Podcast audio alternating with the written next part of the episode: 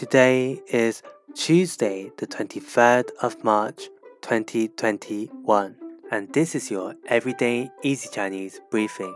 大家好，我是林老师, and welcome back to our regular listeners. For those who are new, in each podcast we will learn a new word or theme of the day and practice building new phrases and sentences from it.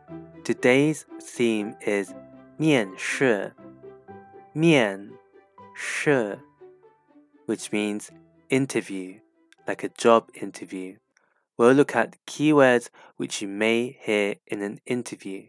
The first one is 优点,优点, which means strength. When you go into an interview, the interviewer will of course want to know about your strengths. 你认为什么是你的优点和缺点？你认为什么是你的优点和缺点？What do you think are your strengths and weaknesses?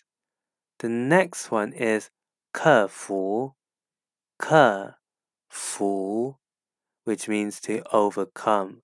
For example, you may be asked, 告诉我一个你在工作上克服挑战的经验。告诉我一个你在工作上克服挑战的经验。Tell me about a time you overcame a challenge at work. Finally, in most interviews, you will be asked about your salary, 薪水,薪水,你的薪水要求是什么?你的薪水要求是什么? What are your salary requirements? That's it for today, where we learned three words related to the job interview. 面试 we have 优点 strength, 克服 overcome, and finally 薪水 salary.